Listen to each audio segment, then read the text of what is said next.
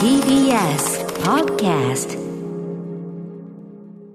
ということでね、あの、はいオープニングで話そうと本当は思ってたのは、ええまあ、なんといってもテレビシリーズ、ピースメーカーというですね、はいはいはいザ・スーサイド・スクワットのね、えーピースメーカーという、まあ、ヒーローが、ヒーローっつってもちょっと悪役寄りにね、その映画の方では見えたヒーローが主演のテレビシリーズ、ジェームズ・ガンがね、まあ、制作総指揮、えーそして脚本監督やっております。これがついにですね、第8話で完結いたしまして、先週の日曜は、金曜は、金曜配信で。まあ、正直、それのロスなんですよ。もう、それ、8割はもうピースメーカーロス。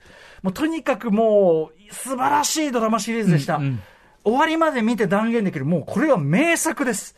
あの、アメリカヒーローものの中でも結構残るあ。それぐらいのレベルで傑すか。作。まあ、ただ、あの、人を選ぶ作品、非常にこう、下劣かつ、まあ、グロもありますし、ジェームズ・ガンが結構、あの、手加減抜きでですね、まあ、HBO なんでね、あの、やってるんで、なんだけど、とっても、あの、素晴らしい作品でございます。ただ、まあ、これはですね、おそらく、明日、宇垣さんも見てるんでね、宇垣さんが多分、ピースメーカーロスになってんじゃないか。明日話してもいいかなとも思いますし、あと、オビワンが始まっておりまして、スター・ウォーズ、オビワン系の帯がね、こちらもまあ第3話現在公開になってて、非常に大きく話動いております。ただまあこれはネタバレできないようなことも結構ありますんでね、まあ、これもまあいいかこれくらいで留めて大丈夫ですか？ええ。あと、まあ、ザ・ボーイズ、えーシーズン3。多いですよね。うん。ボーイズ、ボーイズ、熊崎君途中まで見てた見てます見てます。うん。はい。シーズン3もやっぱりめちゃめちゃ面白くってですね、ちょっと今、シーズン3の第3話までなんですが、もうちょっとやっぱ先がもう待てないぐらいの楽しさな感じになってますね。あの、ホームランダーという一番スーパーマン的な一番やばいやつが本当にやばくなってます。非常に彼が危険領域に。これまでもやばかったですよこれまでも十分やばいけど、そのやばさが結構臨界点に来てるというあから。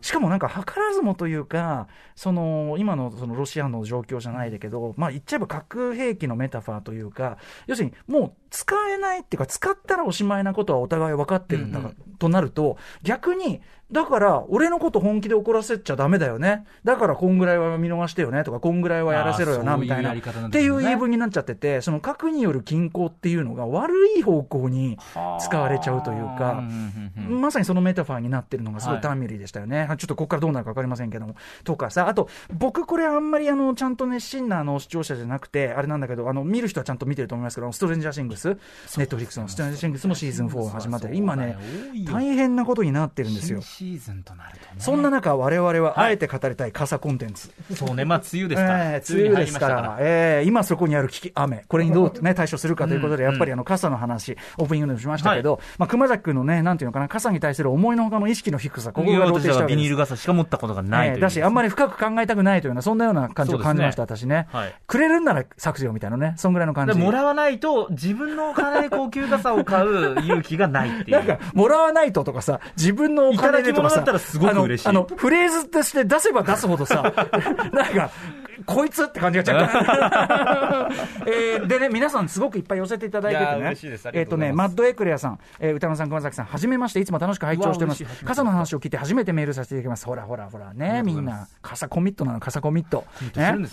私のおすすめは、英国を気取るのであれば、フォックスアンブレラスのも持ち手がウサギ等の動物になっているもの。機能性重視であれば、開閉をボタンでできる折りたたみ傘の、えークニルプスのものがおすすめですということで、えーああ、今、確かに持ち手がね、あ、おしゃれお。しゃれ。かっこいい。文句なしにかっこいい。文句なしに。これね、実売価格2万円程度だそうです。そうね。熊崎くん、誕生プレゼント、あのね、あの、曜日パートナーの誕生日ライン、あの、今時はちょっとあるラインを設定はしてるんですが、ちょっと2万となるとそれを超えてはくるんだが、いやいやいやいや。超えてはくるんだが、ただ熊崎くんと、やっぱりこのね、ね。うんそして、ク、クニルプス。クニルプス俺使ったことあんな。えある？うん俺使ってたよね、一時期ね傘業。者ですね。え？おいや、俺はだからもうとにかく傘の、傘に対する、なんていうの、か思想のアップデート、これはもう、あ怠ってないんで、クーニルプス使ってました。あのね、いろんな、あの、折りたたみで自動開閉なのね。はい。で、あのーその同じ、で柄がすごく豊富で、で、それに合わせた袋がついてるんですよ。ただ、袋が吸水ではないので、あのびっちょんびっちょんの状態で、その袋に入れてバッグに入れると、結局これ濡れてしまいますので、なので私の場合、やっぱびっちょんびっちょんの場合に備えて、さっきのおしゃれおおしゃれおしゃれでもなんでもない、あの、台所用品前とした、あの青い色の、はい。えー、なんであんな色にするのか、えー、あれとかね、その前に一個ね、その、アマゾンでおすすめで売ってる、やっぱりその吸水のやつを使ってたんですけど、それは安くてすごい良かったんだけど、これはですね、押村区は、ジッパーの取っ手がすっごい弱いの。だからだから、全体は壊れてないのに、わかります？こうやってちっちゃいこのジッパーのあれをこうやって、ひこうやって閉めるのにちょっとさ、大きい、こうちょっとこう膨らんでるから、ギュってはいはい、ギュって引っ張るとグニッつって取れちゃって。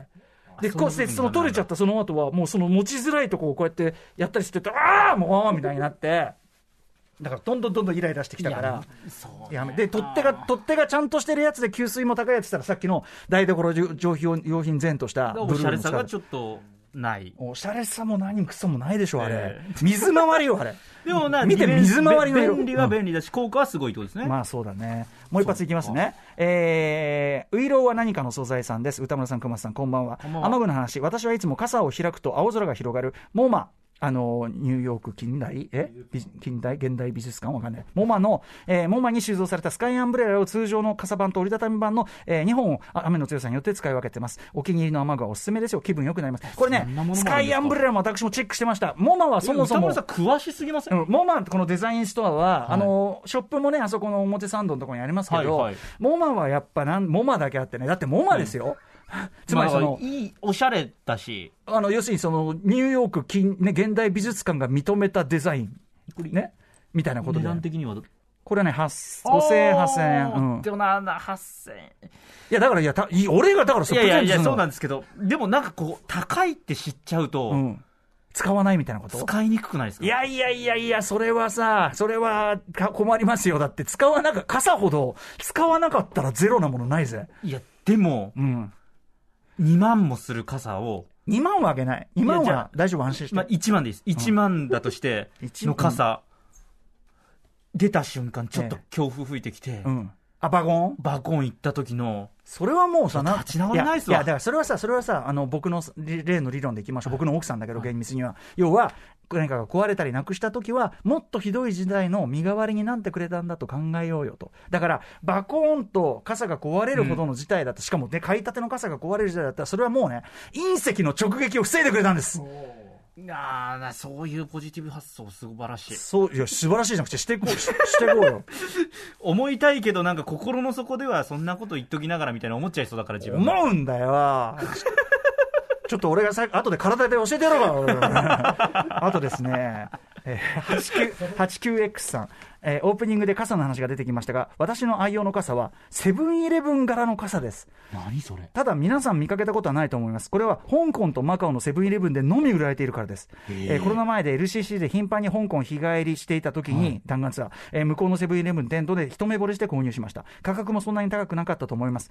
取り,、えー取引先の受付の女性陣や、近所の行きつけのセブンイレブンの店員さんにやたら受けが良かったです。そろそろ傷んできたのでまた買いに行きたいなということです。はい、確かにセブンイレブンのマーク。でね、あの、ちゃんと、あの、なんていうのかな、丸がさ、わかる？こう、針が、骨の針がすごくて、結構丸に近い傘が。ああ、そうですね。うんちょっと丸いいだからいいいい感じがしますよねただがっつりセブンイレブンね。問題は、他のコンビニに行きづらい件ですよね。ファミマとかね。ファミマとか、まああ。まあ、げまあ、笑って見過ごしてくれる確かにネタにはね、なりますよね。なんか突っ込まれる傘ネタになるこことを良しとする人はいいけどさ、例えばこれ道歩いてて、何何？みたいな。そうですね。そういう悪目立ちってこともあるかもしれませんけどね。いや、むしろそっちの可能性の方が高いうん。な。あとこうね、まん丸のこの形のあれで言うと、以前私、あの、あの子は貴族という映画、映画表ありましたけど、はいはいその中で、あの、要するにあの、お金持ちサイドの女の子が指してるビニール傘なんだけど、非常にこう、まん丸な、こう、綺麗な形できるフルトンというね、はいはい、あの、これは英国王室御用達というような、そんなあれがあると思うんです。あの、ビニール傘だけど超高級。だからそれを指しているというところで、あの、ビニー、一見ただのビニール傘に見えるけど、あ、フルトンだっていうんで、もう、宇垣さんあたりは、あれフルトンですからね。やっぱりね、そこに出てますからね、ってこと知ってるんだ知。ってるんですよ。フルトンってふ何皆さん知ってんの？うん、知ってるんだ僕、フルキャンしか知りません。恥私 構成人生で構成作家、古川コールの相性、フルキャンしか知りません。フルキャン・オア・フルトンのね、フルトンこの世界線。ね。ああ、勉強になりました、でもこの時間で。ね何も知らなかかった傘事情っ。でも、あのー熊崎君はもう指一本動かさないでいいですから、私がそれ誕生日に買いますんで、わかりました。7月10何日だっけ、9 19日、19梅雨が終わるとされてる日。いわかりました。そこに向けてチョイスしたいと思いや、ます。嬉しいです。ありがとうございます。Junction.